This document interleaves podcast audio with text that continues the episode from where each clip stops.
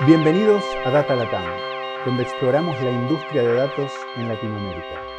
Buenos días, Franz, ¿cómo estás?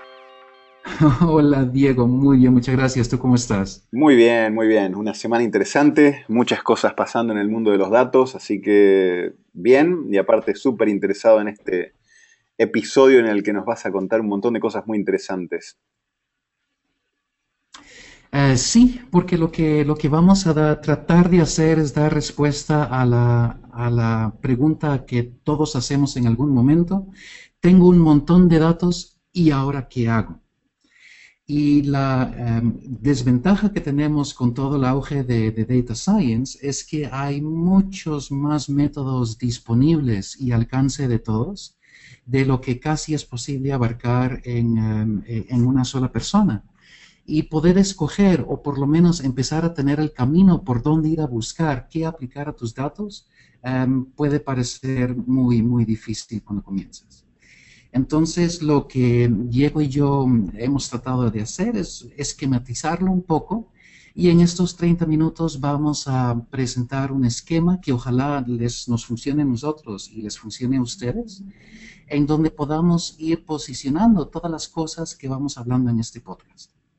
Y aquí, solo como comentario, las cosas, eh, ahora eh, Franz los va a ir llevando por el, el esquema, que me parece súper, súper lógico interesante es las cosas que se van a ir ubicando ahí, son los distintos métodos que hay, ¿no? Porque creo que, como decís bien, eh, muchas organizaciones, ayer estaba en una reunión con una, tienen muchos datos y a veces eh, entre confundir Big Data con ciencia de datos y ver todos los modelos que existen de Machine Learning y demás, es como que uno se marea.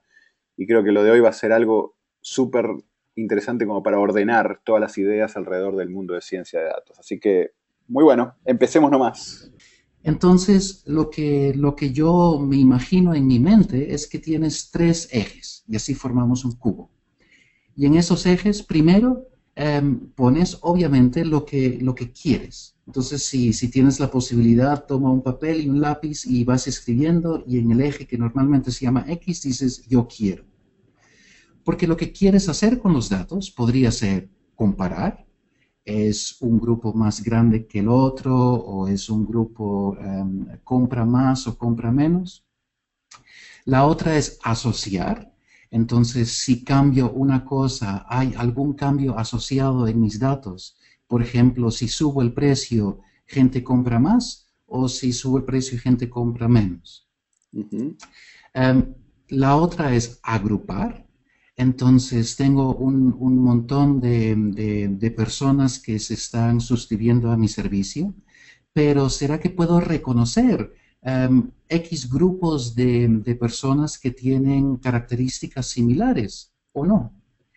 Em, una cuarta sería predecir, y aquí quizás mejor el ejemplo de, de los precios con la cantidad de que gente compra, porque a lo que quiero llegar es poder predecir cuál es el precio más alto que puedo pedir para que gente siga comprando o cuál es el pre o, si tengo en mente una, una, cantidad de gente a que quiero llegar, cuál, cuál sería el precio adecuado. Ahí ya estoy construyendo un modelo y tratando de predecir algo que no me di, pero que me va a dar un valor, un valor em, iba a decir asociado, pero ahora eh, confundo quizás las, las, palabras otra vez. Yo tuve que traducir un montón del inglés. Em, entonces, para, para eh, no caer en esa trampa yo mismo, asociar es cuando hay una asociación, pero no sé si es causal. Predecir es cuando hago una asociación, pero es causal. Entonces, una cosa causa la otra. Bien. Asociación lo hacemos, por ejemplo, con correlación. Es lo, famoso de, correlaciones de que, parece haber um, una causa, pero no lo hay.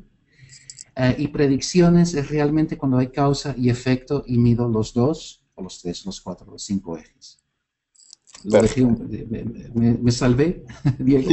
sí, sí, sí, muy bien, muy bien. Listo. Y como último es reconocer. Y cuando hablo de reconocer, hablo de, reconocer patrones más que nada. Em, porque nuestras mentes, las mentes humanas, son súper ágiles en reconocer patrones rápidamente.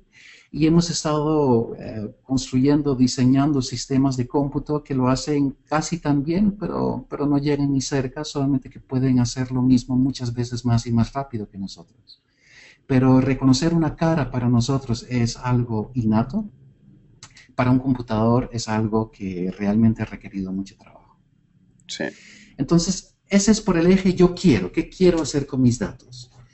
Em, para arriba, lo que sería el eje Y, Em, pondría las características de las variables de mis datos. Entonces, mis datos son, y lo que pueden ser tus datos es, por ejemplo, continuos. Entonces, tengo 1, 1.3, 1.6, 3.4, etc. Tengo un valor numérico y es continuo.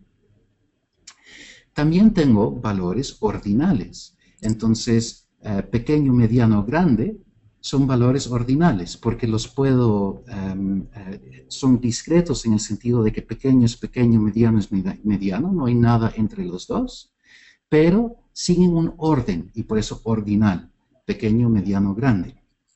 Em, y lo podría usar, por ejemplo, si hay una causa-efecto entre el tamaño en una de estas tres em, eh, valores ordinal y eh, algo que, algún efecto que quiera que, que, medir. Em, parecidos pero muy diferentes son los nominales, donde por ejemplo hablamos de, Franz, Diego, Luisa, em, que son nombres. Y hay muchos nombres de, eh, que aparecen en datos, por ejemplo, la función de algo, alguien. Entonces, em, si alguien es desarrollador, diseñador o eh,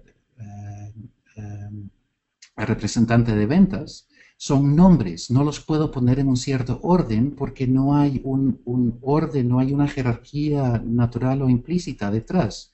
Un desarrollador no es más o menos que un representante de ventas, aunque el representante de ventas quizás no está de acuerdo. pero, pero en términos de datos, esos son nominales, son un nombre y no los puedo poner en un cierto orden. Bien.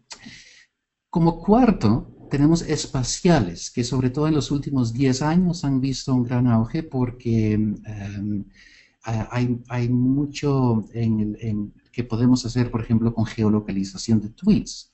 Entonces, en cuál parte del mundo o en cuál parte del país o de mi mercado están tuiteando sobre un cierto em, fenómeno o, o sobre un cierto tema. Em, pero datos especiales, espaciales tienen un trato especial también, porque em, no solamente es longitud, latitud, pero tienen longitud, latitud y altura para tener una topografía completa. Por aparte de longitud, latitud y altura, también podrían tener eh, la, presencia o ausencia de agua para reconocer qué es tierra, qué es mar. Y así un montón de datos eh, compuestos o un montón de datos que van como capas encima del otro y cómo tratarlos tienen, em, en, algunos casos tienen aplicaciones especiales, en algunos casos no, pero es bueno reconocer que son. Las últimas dos em, son, son datos también cada vez más comunes, que son palabras, texto, como por ejemplo, em, tengo 150.000 tweets del, último mes de una cierta región, pero los tweets mismos son 140 caracteres que, no, es, no están en una escala, es texto. Hay que ver lo que dice o enseñar una máquina para sacar algún patrón en las palabras que a mí me interesen. Y imágenes. Eh, entonces, el, famoso resultado del, grupo de Kurzweil en, em, en Google que fueron capaces de reconocer gatos en, videos en YouTube. Em, eso fue bastante complejo, aunque para cualquier niño es muy fácil, pero reconocer una imagen también tiene como su, mundo de aplicación em, eh, particular. Bien, muy bueno. Está bien, tenemos el eje X, el eje Y. A ver, dame, danos el eje Z, por favor. Viene un FZ y eh, esto es algo que, cualquiera que ha leído algo sobre Big Data lo, va a reconocer, porque el conjunto de datos em, también tiene, tiene, una, tiene características. Entonces, si tengo mis variables continuos y quizás tengo un par ordinales, em, el conjunto como total tiene un volumen. Pueden ser muchos datos o pueden tener un, em, tamaño muy grande en, megabytes o gigabytes. Eh, los datos tienen variedad, entonces son muy similares o muy diferentes. Compara, por ejemplo, que tengo em, eh, el nombre de persona, la talla de la camiseta y la imagen que tiene impresa sobre la camiseta. Esa es una variedad grande porque tengo datos eh, ordinales, tengo datos nominales y tengo imágenes. Entonces son muy diferentes y eso me va, eh, tiene implicaciones para las, para las, eh, metodologías que puedo aplicar no. Em, tienen una velocidad entonces o los datos están ahí o van cambiando en el tiempo. En, el, eh, en algunos casos son streaming, entonces corren como si fuera en un flujo de, cambios, eh, como por ejemplo tweets que aparecen o una máquina que usas para medir cierto fenómeno o cierto paso en producción.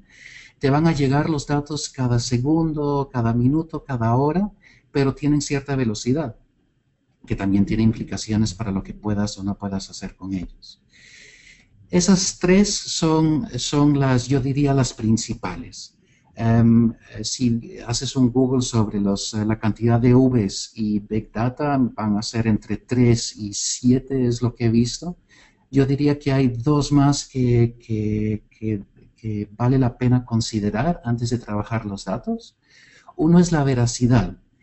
Em, si yo hago un experimento controlado, eh, yo puedo, yo sé que los, que los datos son tan precisos como mi experimento permite. Y los he medido yo mismo, entonces sé que cuando dice 3.3 es porque yo vi 3.3 en la máquina. Em, pero si eh, pido que 100 personas repitan el mismo experimento y esas 100 personas quizás no tienen la, misma formación o la misma experiencia, ah, o quizás el mismo interés de proveer datos que son eh, eh, reales y verdaderos, em, quizás en ese momento me llega gente que llenó el formulario al azar para no tener que hacer el trabajo. Entonces la veracidad em, disminuye. No uso confiabilidad, no solamente porque no comienza con una V, pero también porque confiabilidad ya es una, característica eh, estadística. Eh, entonces, esa es, otra cosa. Si, si hablo de la, confiabilidad de una prueba o la confiabilidad de un modelo. Por eso creo que es mejor hablar de, veracidad. Em, ¿Qué tan verdad son los datos que tengo? Y como último, el valor. Em, muchos dicen, no, es que ahora cada vez los tener datos es mucho más barato.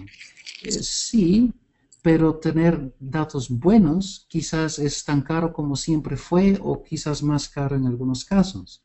Y si vas a, trabajar con, datos de, em, em, eh, de exploración de petróleo, por ejemplo, esos datos literalmente valen millones de dólares porque cada día de eh, de manejar una perforación, vale, vale como un millón en promedio. Entonces, obtener más datos eh, probablemente no va a ser posible porque son demasiado costosos. En algunos casos, obtener más datos va a ser más barato en tiempos de dinero o de tiempo y puedes, puedes entonces tomar la decisión eh, cuando veas que algo pasa en el modelo eh, donde necesitas más datos de si ir a conseguirlos o no ir a conseguirlos. Bien, bien, bien. Muy, muy interesante y tal vez un comentario rápido para los que estén escuchando. Número uno, todos estos, eh, todo esto que está hablando ahora Franz está en las notas, va a estar en las notas del podcast, así que lo van a poder encontrar como un esquema bien claro. Pero para los que están escuchando desde el auto o en algún lugar donde están haciendo gimnasia mientras aprenden sobre ciencia de datos, lo que voy a hacer, Franz, es repetir esto muy rápido, porque me parece que el esquema es muy interesante, muy bueno y muy didáctico. Entonces, para lo que es datos eh, o para lo que es ordenar esto que, acabamos de mencionar, pensemos en tres ejes. Uno, el qué quiero hacer con los datos. El otro es eh, cómo son mis datos, mis datos son y sus características. Y el tercero es las características en sí del conjunto de datos. ¿Está bien? Entonces, pensando en esos tres ejes, si voy, hago un doble clic en el yo quiero, como dijiste antes, lo que puedo querer hacer con los datos es comparar, asociar, agrupar, predecir o reconocer. Eh, cuando pienso en cómo son mis datos, pueden ser continuos, ordinales, nominales, espaciales o geolocalizados, palabras, texto o imágenes. Y respecto al, conjunto de, datos y sus características, las cinco Vs que mencionaste, volumen, variedad, velocidad, veracidad y valor. Bien, muy lindo, muy bueno el esquema. Algo que se suele hablar es el tema de supervised learning y unsupervised learning, ¿no? ¿Por qué no, no contás un poquito de eso? Con mucho gusto. Cojamos el, esquema. Ves que como 3 em, eh, y 5 eh, tengo agrupar y reconocer. Entonces, para agrupar em, eh, observaciones, para agrupar datos, tengo, por ejemplo, toda una metodología de, clustering. ¿Y clustering? ¿Qué es clustering en, español, Diego? Es agrupación, es... Eh, agrupación, ok. Entonces, em, hay muchas formas de, agrupar em, y también hay formas de, construir modelos que agrupan, los famosos árboles de decisión, decision trees. Entonces, un árbol de decisión lo que trata de hacer es, bueno, eh, tengo todos mis datos, voy a dividirlos en dos de acuerdo a, em, por ejemplo, el, valor de, una de las variables, valores de un conjunto de los variables. Después los vuelvo a dividir en dos a cada lado y así continuamente hasta llegar abajo. Cuando em, hago una agrupación que es unsupervised, significa que no sé lo que van a ser los grupos al final. Cuando lo hago supervised, es porque ya sé cuáles grupos son. Entonces, por ejemplo, em, si, yo... Eh, espera, tengo geología en mente, a ver si tengo algo más, más aplicado eh, o más cerca de, eh, de, lo que todos vemos. si yo, por ejemplo, sé los, em, los modelos de carro que gente está usando, entonces, y yo quiero predecir o yo quiero reconocer em, con los rasgos de una persona cuál carro probablemente va, va, a estar manejando o mejor va a comprar en el futuro, pero empecemos por lo que sabemos porque es supervisado. Entonces yo puedo eh, tomar los datos y mirar eh, su, comportamiento, tomar datos de, sus movimientos en social media, quizás datos de un censo, quizás eh, todos los datos que yo pueda conseguir sobre las personas. Y al final yo sé que uno maneja em, un, Toyota, el otro está en un Kia, el otro está en, en, un Mercedes-Benz. Em, para el modelo es, es eh, más fácil porque ya sabe a qué grupos, em, ya sabe a qué grupos la persona pertenece, entonces va a estar buscando los rasgos que mejor predicen si alguien está en un Toyota o en un Kia. Bien. Cuando está no supervisado, tengo los mismos datos, pero no tengo em, el constreñimiento de grupos al final. Y probablemente me va a tirar grupos, es que literalmente no sé de antemano en qué grupos los va a agrupar. Y ese es parte del, descubrimiento que voy a hacer sobre estos datos. Es cuando se está descubriendo, cuando se está haciendo eh, data discovery, eso es naturalmente unsupervised, ¿no? Es decir, estamos viendo qué es lo que pasa. Cuando es supervised es cuando ya tenemos alguna eh, preconcepción de, las, de los distintos grupos o de cómo creemos que se va a agrupar. ¿O no? Sí, y cómo queremos que se agrupa. Entonces, por eso lo puse bajo reconocer, porque todo el modelo va a ser eh, a que reconozcamos el que maneje un Kia o un Toyota, que reconozcamos el que eh, se apunta, pone más tiempo en Twitter que en Facebook, o que compra nuestro producto eh, A y, o nuestro producto B. Bien. Em, Mientras que, por ejemplo, um, K-means clustering es agrupar, porque sé bajo, bajo cuáles criterios quiero formar grupos, hasta puedo indicar cuántos grupos quiero formar, eh, y quiero ver si, um, cuáles rangos hay dentro de los grupos que se van formando. Entonces, de, de 20 centímetros a 40 centímetros de largo para una camiseta, o de 20 centímetros a 30 centímetros para una camiseta para llamarla small. Bien, bien, bien, bien. Y acabas de mencionar K-Means, lo habías mencionado antes. Eh, creo que una cosa que nos quedaría en, los minutos que nos quedan acá ahora para el podcast es hablar un poco de los distintos métodos y cómo se ubican en ese esquema que nos mencionaste al principio. Y para los que están escuchando, cuando se habla de los distintos métodos, eh, los voy a nombrar para que tengan una idea y después Franz va a ir hablando un poquito de cada uno de ellos para, ubicarlos en este esquema. Eh, lo típico que se menciona es correlaciones o asociaciones.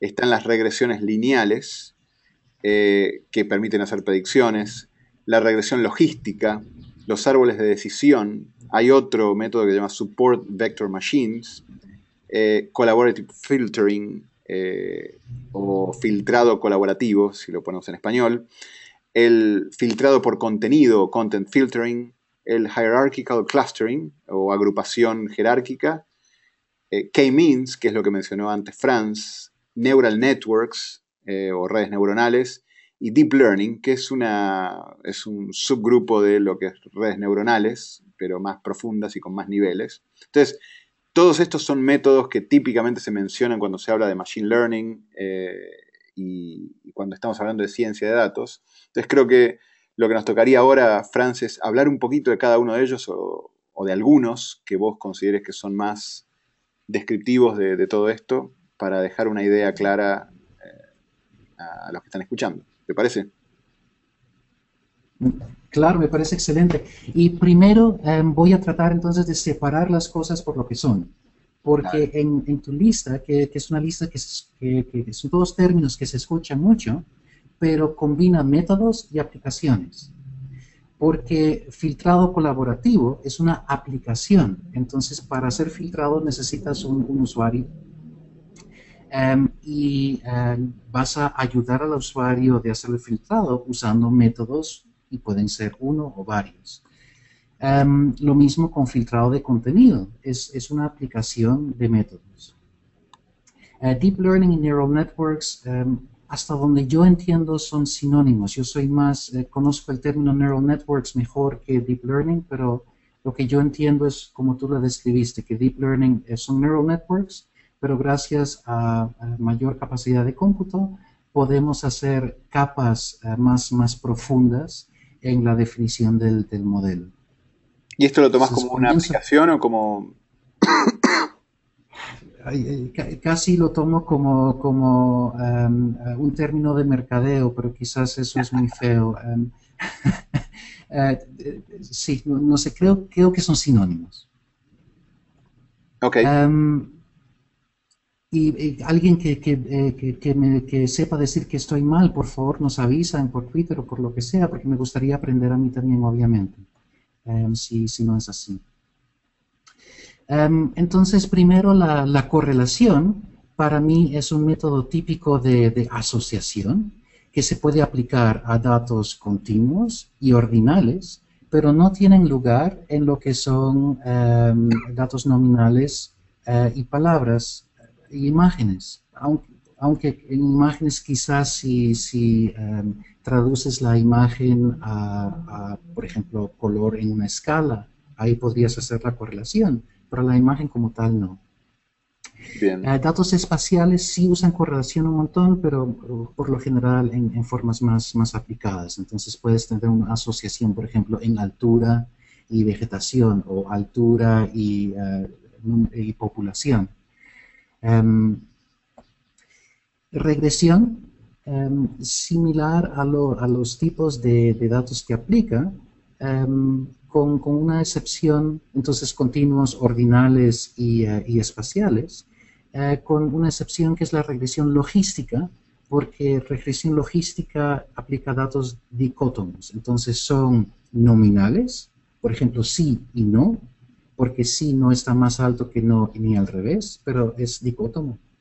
Em, y eh, para eso se, usa la regresión logística. Bien. Entonces, eh, clasificación, bueno, podemos clasificar de, un montón de, diferentes formas porque literalmente lo que busca son, son clases, son grupos. Eh, entonces, se trata de agrupar y de reconocer eh, dependiendo si es supervised, si es supervisado o no supervisado. Em, lo podrías aplicar a todos los tipos de datos, pero cada uno tiene sus propias eh, metodologías y, um, no cada uno, pero para, para diferentes tipos de datos hay diferentes metodologías y diferentes formas de, usarlo. Árboles de decisión son una forma de clasificación y es, es toda una familia de, de, aplicaciones. Entre ellos muy comunes son Random Forest de, de Breiman y CART, originalmente creo que también de Breiman, em, donde tratamos de, de, construir una, literalmente, una, un, un, un, esquema donde cada vez se divide uh, una rama en dos y donde se divide hay un criterio y ese criterio está basado en las variables que he puesto en el modelo. Son muy divertidos, a mí árboles de decisión me, gustan porque es relativamente fácil de, de, visualizar lo que quieres. Entonces, en, en, cada punto dices, bueno, si, si, es, si el valor de, mi variable x es mayor a esto, voy a la izquierda, si es menor, voy a la derecha. Es lo que se deja entender. Claro que si hablamos de 10.000 variables, ya no es tan fácil, pero la idea básica sigue ahí. Bien. El, el hierarchical clustering eh, está dentro de ese mismo eh, grupo de metodologías que aquí llamamos agrupar y reconocer, pues clustering, agrupar, eh, pero es jerárquico, entonces hay, em, por ejemplo, tengo marcas, marcas de, computadoras y modelos. Entonces la marca está jerárquicamente más alto que los modelos. Em, y usar las jerarquías tiene, sus, propias, em, sus propias consecuencias para, cómo aplico agrupación. Eh, K-means clustering lo mencioné un par de veces, quizás porque me, parece tan, tan útil en, términos general de de poder hacer agrupaciones. Y otra vez es una forma de agrupar con datos y eh, hasta donde recuerdo bien sería también para datos continuos, ordinales, eh, espaciales, eh, no tanto para, para, nominales, texto o imágenes. Y como final está aquí los, los, las redes neurales, eh, redes neurales son una, metodología de, machine learning que eh, permite ir más allá de lo que son, son modelos lineales, de lo que son eh, agrupaciones. Y me tendría que sentar o tenemos que, invitar a alguien para, para explicarlo bien y ponerlo en palabras lo que trata de hacer es em, hacer una mímica, hacer eh, algo muy similar a cómo funcionan nuestros propios cerebros o cómo creemos que funcionan nuestros cerebros. Em, la metodología tiene, tiene ya décadas, pero la aplicación ahora se hace posible por la, capacidad de cómputo que tenemos y cada uno de nosotros ya los puede aplicar en los, computadores que están en escritorios Em, y por eso se usan, se usan mucho más. Sí, esto creo que va a ser un capítulo en sí mismo. Mira, solo para terminar, eh, Support Vector Machines es el único que eh, típico que he escuchado muchas veces y que no, no has mencionado ahora. ¿Dentro de qué lo agruparías eh, o para qué cosas aplica? Mira, Support Vector Machines hacen... Em, yo, yo, nunca los, los he trabajado, entonces me tocó leerlo y solamente tengo una visión muy por encima de lo que son pero lo que, lo que haces es poner los datos en, en un espacio hiperdimensional. Entonces, bueno, dos, dos dimensiones te imaginas, tres, cuatro, cuatro ya es más difícil.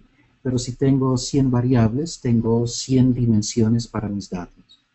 Y en ese hiperespacio va a buscar el vector que mejor separa entre los dos, los dos grupos que tengo. Y la capacidad de support vector machines es que hacen ese support vector y tienen un edge vector.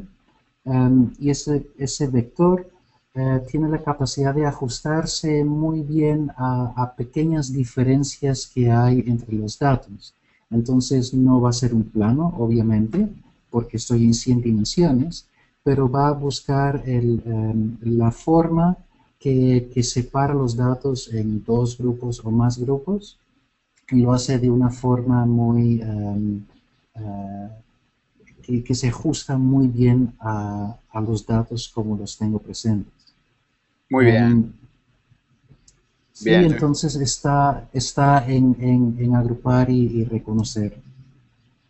Perfecto, perfecto, perfecto. Creo que con eso, Franz, suficiente por hoy. Eh, pasamos por el esquema este del yo quiero, mis datos son y algunas características del conjunto de datos. Hablaste un poco del marco histórico que me pareció súper interesante. Hablamos de algunos conceptos interesantes como overfitting, underfitting. Eh, mencionaste a, tu gran amigo Bonferoni. Eh, algunos de los temas que se han hablado ahora dan para capítulos, episodios completos solo enfocados en esto y lo vamos, los vamos a tener en el futuro con algunos invitados que vamos a traer. Pero creo que con eso estaríamos para hoy, a menos que tengas algún comentario final. Bueno, lo que a mí me, interesaría saber si, si, este esquema realmente ayuda o no para, poner en orden todos estos conceptos. Entonces, eh, intentemos ir, ir llenándolo con, más métodos mientras los vamos describiendo y descubriendo en este podcast. Em, y me interesaría mucho oír de, los oyentes qué, qué les parece, si les ayuda, cómo lo podríamos mejorar para, para que el Data Latam Podcast tenga, tenga un esquema sobre el cual se pueda, pueda construir y dar orden al, al conocimiento que estamos descubriendo y presentando. Bien, me encanta. Lindo challenge para, para el futuro ir ordenando lo que vamos aprendiendo en esta tabla o mejorar esta, este esquema. Así que buenísimo. Franz, eh, muchísimas gracias, muy bueno, muy interesante y bueno, nos vemos en el próximo episodio. Listo, Diego, muchísimas gracias a ti y nos, nos vemos pronto. Chao. Chao, chao.